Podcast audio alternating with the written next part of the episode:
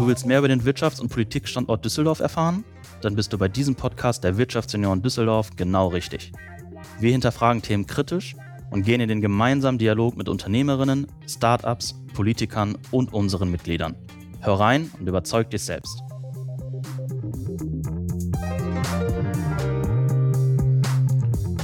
Hallo und herzlich willkommen zu einer weiteren Folge Auf ein Alt mit. Heute aus der Wiege des Altbiers, der Schumacher Altbiermanufaktur von 1871. Ich sitze hier mit Thea Ungermann, der Geschäftsführerin und Inhaberin, und sage als allererstes mal Prost bei einem leckeren Schumacher Alt 1838. Das ist auch unser Gründungsjahr. Wir sind nur 1871 auf die Oststraße gezogen. Stimmt, da war schon was. Da das, war mal was. Das können wir gleich korrigieren mit dem, auf das Jubiläumsbier kommen wir vielleicht auch noch ganz kurz. Wir starten unseren Podcast aber ähm, traditionell immer mit einem Speeddating, um unseren Gast ein bisschen besser kennenzulernen.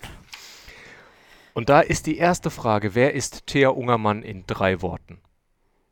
Einfallsreich, straight, mit viel Herz und die gerade aber leider nicht so kann, wie sie eigentlich will und darf und möchte. Ah, das Thema versuchen wir heute einfach zu vermeiden, das schweigen wir weg für heute Abend. Was war die wichtigste Lektion in deinem Leben?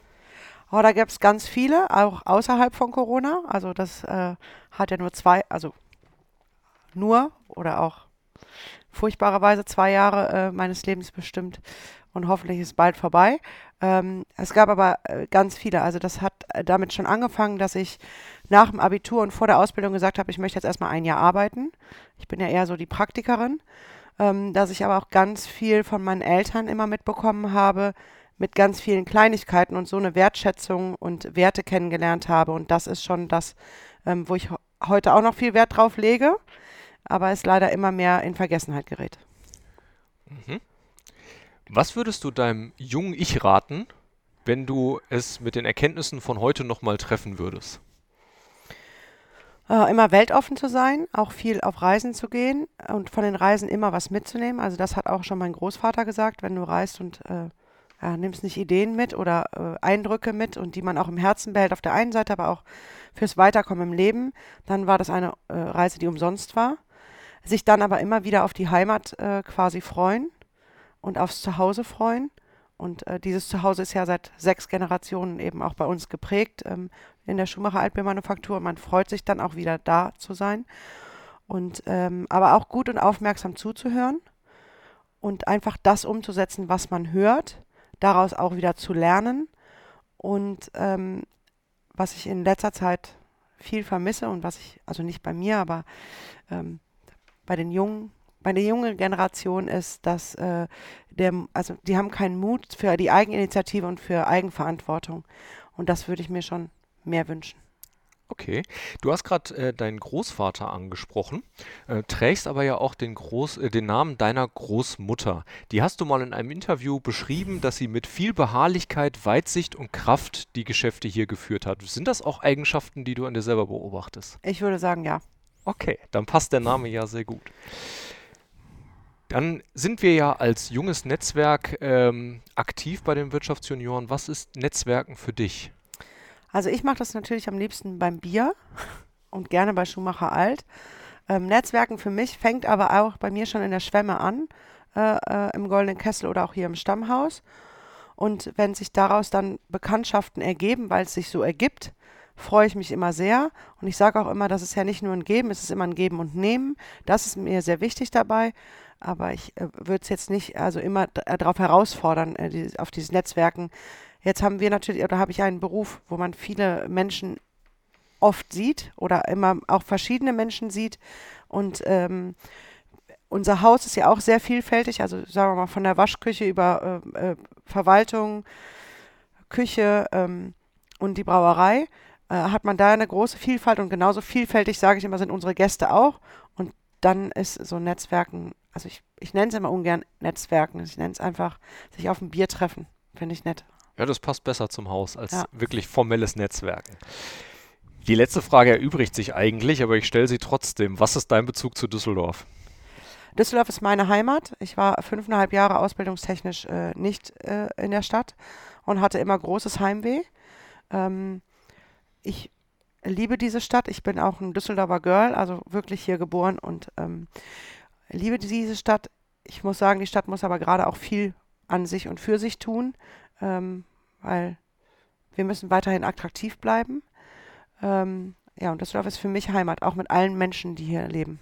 Wo siehst du da die größten Baustellen, was Düsseldorf im Moment tun muss? Gut, ähm, wir haben natürlich auch jetzt in der Pandemiezeit äh, ganz andere Schwerpunkte mittlerweile. Ne? Also früher waren wir, also wir haben das ja eben mal gesagt, 1871 gab es 75 Brauereien äh, in Düsseldorf, dann wurden wir zur Modestadt, zur Messestadt, also das hat sich ja immer wieder entwickelt.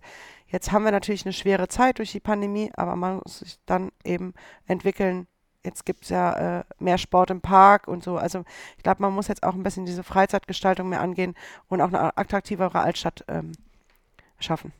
Die, die dann nicht nur bestimmt wird von grölenden Jugendgruppen oder Junggesellenabschiedenen, die über die Bolkerstraße ziehen. Nee, tatsächlich. Also ich kenne es noch als Jugendliche, dass wir äh, Operngäste im Goldenen Kessel hatten. Ähm, und diese, dieses Publikum kommt ja gar nicht mehr. Dann kam diese Junggesellenabschiedswelle. Die ist noch nicht ganz vorbei. Ähm, also ich habe nichts gegen Junggesellenabschiede, nicht, dass man mich falsch versteht, aber das hat ja ein bisschen Überhand genommen in einer ja. ähm, kuriosen Form. Und ähm, ja, jetzt haben wir irgendwie diese Corona-Zeit, das alles laufen lassen und da haben andere diese Stadt erobert. Mhm. Ja, da ist äh, unser Oberbürgermeister Stefan Keller ja auch dran. Den haben wir demnächst im Interview und werden ihn auch dazu befragen, wie er die ja, Sicherheitssituation gerade Richtung Rheintreppe besser in den Griff bekommen möchte. War ja ein großes Thema bei ihm im Wahlkampf. Das ist äh, wahr, ja. Jetzt seid ihr ja in der Corona-Krise, wir wollen das Thema nur kurz streifen, ähm, ja durch eine ziemliche Rosskur gegangen. Ihr habt eure Belegschaft ja von 177 Mitarbeitern auf 111 Mitarbeiter reduzieren müssen, um äh, durch diese Zeit zu kommen. Jetzt kommt, lauft ihr aber, glaube ich, in ein größeres Problem wieder rein. Das hattest du mir im Vorfeld schon mal gesagt. Wie soll der Neuanlauf wieder funktionieren, wenn denn Omikron und wie die weiteren Wellen, die uns ereilen, denn durch sein werden? Was ist da bei euch das große Problem? Also das große Problem ist tatsächlich eigentlich auf allen Ebenen, ähm, dass die Leute wieder kommen, weil wir können keine Perspektive, ähm, äh, also wir, wir, können keine Perspektive liefern. Und sind nicht durch die Hände gebunden. Ich sage jetzt immer schon gern, uns sind die Hände gefesselt. Also wir, glaube ich, als Familie und als äh, Betrieb haben sehr, sehr viel für unsere Mitarbeiter getan. Und das hat man auch, da komme ich gleich nochmal drauf, in den Abgängen teilweise gemerkt. Ähm, wir haben ja während der Lockdown-Zeit sie auch jeden, jeden, jede Woche angeschrieben, damit sie auch weiter zur Schumacher-Familie gehören. Ähm, wir haben hier verschiedene Aktionen immer gemacht. Also es hat beim Drive-In angefangen und dazu gab es immer noch eine weitere Aktion, wo wir auch immer noch was Trinkgeld in die Mitarbeiterkasse ähm, gesammelt haben. Also ich muss sagen, ich habe ja selber im Service gearbeitet in meiner Ausbildung und nicht nur da und auch danach habe ich noch ein Jahr da gearbeitet also mein Konto, da waren die Fixkosten und die Lebenskosten waren alle vom Trinkgeld. Und auch wenn man einkaufen gegangen ist, war alles vom Trinkgeld. Mhm. Ähm, und wenn das hier von jetzt auf gleich wegbricht, ich kann Ihnen das nicht ähm, ersetzen. Und wir haben aber keine Perspektive, äh, die wir dem bieten können. Und das ist gerade das größte Problem. Wir hatten letztes Jahr schon zwei Monate Stellenausschreibung draußen. Es hat sich kaum einer gemeldet, bis gar keiner. Sind die Mitarbeiter, die ihr verloren habt oder die gegangen sind in dieser Zeit, haben die sich dann jetzt in andere Branchen orientiert? Habt ihr da ein Bild drüber? Ja, also das ist das, was ich eben schon mal angesprochen äh, habe, kurz. Wir haben in der Reduzierung der Mitarbeiter sicherlich alles drin. Das war äh, äh, Rentenabgänge. Manche sind jetzt auch ein bisschen früher in die Rente gegangen, weil sie gesagt haben, ja, das ist nicht mehr so ein Arbeiten. Jetzt haben die natürlich auch meine Großmutter noch erlebt, meine Mutter und mich als Chefin. Und hier war immer eher Knallgas drauf. Natürlich hatte man mal kurze Phasen, ähm, wo es ruhiger war und die brauchte man auch mal zum Regenerieren. Aber sonst war hier immer Knallgas drauf. Und den Mitarbeiter, den wir jetzt zuletzt in die Rente verabschiedet hat, haben, der ist, hat gesagt, ja, was soll ich jetzt hier noch arbeiten? Es ist ja quasi gar keine Arbeit da. Hm. Also so der sagt, das ist für mich ja gar nicht mehr, dann kann ich auch in Ruhestand gehen. Also wir hatten von der, von, äh, der Rente was dabei über Weiterbildung im äh, Bereich der Brauerei, dass sie gesagt haben, da nutzen wir jetzt die Zeit und machen in der Zeit unser Studium. Ähm, wir haben dabei ja auch ein paar Kündigungen, die wir anfangs ausgesprochen haben, weil wir da gar nicht mehr wussten, wo vorne und hinten ist und ob wir das überhaupt nochmal brauchen. Und ja, man weiß es alles immer nicht. Leider ist es so, dass wir immer viel sagen, man weiß es nicht oder die Logik fehlt. Mhm. Ähm, Dann sind Verträge ausgelaufen und wir haben eben aber auch Mitarbeiter in, äh, ins Handwerk noch verloren, also äh, in Malerbetriebe oder jetzt schult einer um auf Digitalisierung. Ich kann diese Menschen verstehen, die stehen vor mir, die sind 10 bis 20 Jahre hier gewesen, die weinen auch, ja. Also mhm. die weinen wirklich und verabschieden sich mit Blumen. Aber sie sagen, wie sollen wir unsere Familien ernähren? Und ich kann diesen Menschen nicht böse sein. Aber ich bin natürlich tief traurig. Betrifft das das ganze Unternehmen oder kann man da eher sagen, es ist Service, Küche, Nein, Brauerei? komplett durch. Komplett über alle. Also alle komplett Funktionen. über alle Ebenen ähm, haben wir sozusagen Mangelerscheinungen, wenn wir dann wieder anlaufen werden. Jetzt gerade geht das alles noch, weil ähm, leider die Gäste ja auch eher ausbleiben. Aber ähm, dann dann werden wir eine, große Mangelerscheinung haben. Hm. Gibt es Überlegungen bei euch, die Öffnungszeiten zu reduzieren, wie andere das mittlerweile Das haben wir ja schon getan. Also wir haben ja schon den Montag Ruhetag und öffnen im Stammhaus ab 11.30 Uhr erst. Früher war es ja 10 Uhr, 24-7 so ungefähr. Ähm, und wir haben auch abends nicht mehr so lange auf, sodass wir da auch schon was reduzieren können. Und den Goldenen Kessel haben wir unter der Woche erst ab 15 Uhr auf und dann am Wochenende nur ab 11.30 Uhr, ja. Okay. Ja, da, da werden wir mit Gregor Berghausen äh, drüber sprechen, ähm, wie man das Problem angehen kann, also wie man die duale Ausbildung vielleicht wieder ein bisschen attraktiver gestalten kann, um Mitarbeiter dann. Ja, das ist das eine. Also die Gastro ist ja sowieso bei manchen, manche lernen das gerne, weil sie sagen, dann sind wir breit gefächert aufgestellt. Das haben sie ja mit dem Hotelfachberuf äh, zum Beispiel. Und die anderen äh, aber dann gehen sie relativ schnell wieder raus, weil sie sagen, das sind ja total unattraktive Arbeitszeiten. Also, wenn die normalen Menschen samstagsabends feiern gehen, sind das natürlich die, die arbeiten, weil die normalen, also ne, die nicht in der Gastro arbeiten, möchten ja bedient werden. Ja, das, also wir haben ja eh schon das Problem der Arbeitszeiten und das haben wir ja schon. Aber jetzt kommt eben das Problem, fast kein Trinkgeld. Gehen wir wieder in die Kurzarbeit. Wir sind jetzt wieder in die Kurzarbeit, also wir selber im Unternehmen haben jetzt wieder Kurzarbeit beantragt. Ähm, so, und da hat man halt keine, man hat keine, ich nenne es immer so schön, in einem großen See ist alles super, wenn man so Pflastersteine hat, wo man sich drauf stützen kann. Und diese Pflastersteine werden halt komplett gerade genommen. Und ähm, da fehlt mir jetzt auch so ein bisschen immer die Weitsichtigkeit. Also es ist nett, dass die Ministerpräsidenten oder auch die Beschlüsse ähm, kommen und alle zwei Wochen, aber es ist keine Weitsicht mehr da und, und das kann man jetzt keinem mehr erklären. Mhm. Leider. Ja. ja. Ähm, ich glaube, das ist, ist, eine herausfordernde Situation, gerade wenn man immer wieder auf die neuen Vorgaben reagieren muss. Und auch ja. als, als Gast, was dann ja meine Position ist, ich habe mich da auch vollständig von verabschiedet, ähm, ja. mich, mir das noch zu überlegen, wo kann ich wann reingehen, sondern ich mache einfach den Test und dann gehe ich hin und dann habe ich meine drei Impfungen und das wird schon irgendwie reichen. Hat bisher immer ganz gut funktioniert. Toi, toi, toi. Ja, aber wir haben tatsächlich auch sehr viele Anrufe in diese Richtung. Also was dürfen wir, äh, können wir überhaupt kommen? Und manche machen sich die Mühe des Anrufens und fragen oder andere sind dann so wie sie, aber die anderen sagen, das ist mir alles viel zu anstrengend, dann bleibe ich lieber gleich zu Hause. Mhm. Und das ist natürlich jetzt das nächste Problem. Jetzt gehen wir dadurch wieder in die Kurzarbeit. Also so, dass, da beißt sich, also das ist so ein ganz, ja, beißt sich die Katze in den Schwanz sozusagen, wie man so schön sagt. Ja, die, die Leidensgeschichte mit den Problemen ist ja auch noch ein bisschen länger geworden. Ähm, wir haben mittlerweile Energiepreissteigerungen, die ja gerade im Brauprozess doch auch eine Rolle spielen. Ähm, Hopfen und Malz werden deutlich teurer, teilweise äh, verdoppeln sich die Preise dort. Ähm, ihr habt es dann unrühmlich in die Rheinische Post, von der man ja auch halten kann, was man möchte, ähm, geschafft, mit äh, der Aktion das Wiener Schnitzel, also das echte Wiener Schnitzel für einen Preis von 30 Euro anzubieten. Ähm, sind die Leute nicht bereit, für gutes Essen so viel zu bezahlen? Oder wo siehst du da das große Problem? Ja, ich muss jetzt eine witzige Anekdote erzählen. Wir haben das, also wir haben ja jetzt eine Monatskarte, die ist immer ein bisschen reduziert, weil wir können natürlich auch nicht so viel Ware äh, äh, vorhalten und kaufen, aber es gibt immer so Klassiker, die wir immer da haben.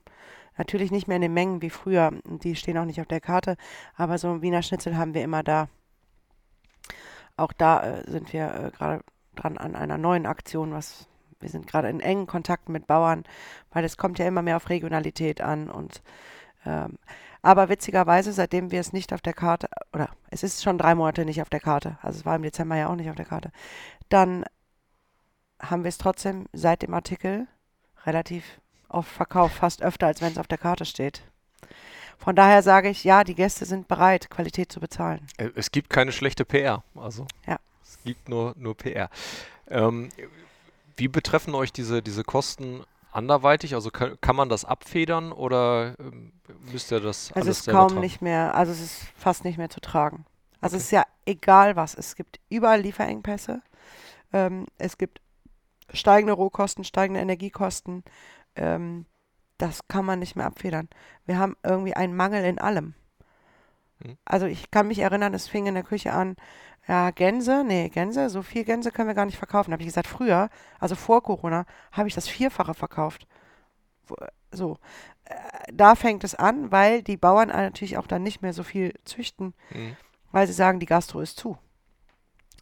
Ähm, das geht, also über alle Branchen habe ich einen Mangel, äh, in allen Abteilungen habe ich einen Mangel äh, der auch nicht mehr gedeckelt wird. Und das ist, da, da muss man sagen, diese Abhängigkeiten, die wir uns gebracht haben mittlerweile mit so Lieferketten, das ist schon erschreckend. Ja, und das, das sogar bei einer Manufaktur, wie ihr es ja seid, nämlich wo der Prozess noch handwerklich ist und man vielleicht nicht auf vollautomatisierte Lieferketten angewiesen ist. Ja. Äh, ist schon erschreckend. ja, aber auch, die so Kosten, die damit äh, einhergehen, die sind ähm, erschreckend und, und auch bald nicht mehr tragbar. Also so. Ja. Mhm. Aber ja gut, also auch da sind wir auch wieder beim Thema äh, Lieferketten, alles gut, aber auch Einzelhandel, ne, auch da muss die Stadt äh, gucken, dass sie attraktiv bleibt und dass man eben auch nicht so viel bestellt als ja, städtisch lebender Mensch, sage ich mhm. mal, sondern den Einzelhandel unterstützt, damit auch so eine Stadt attraktiv bleibt. Der, der, der Appell geht dann hier in die große Runde der Wirtschaftsunion, die äh, ja. mit uns hier sitzen und die Brauereibesichtigung schon genießen durften.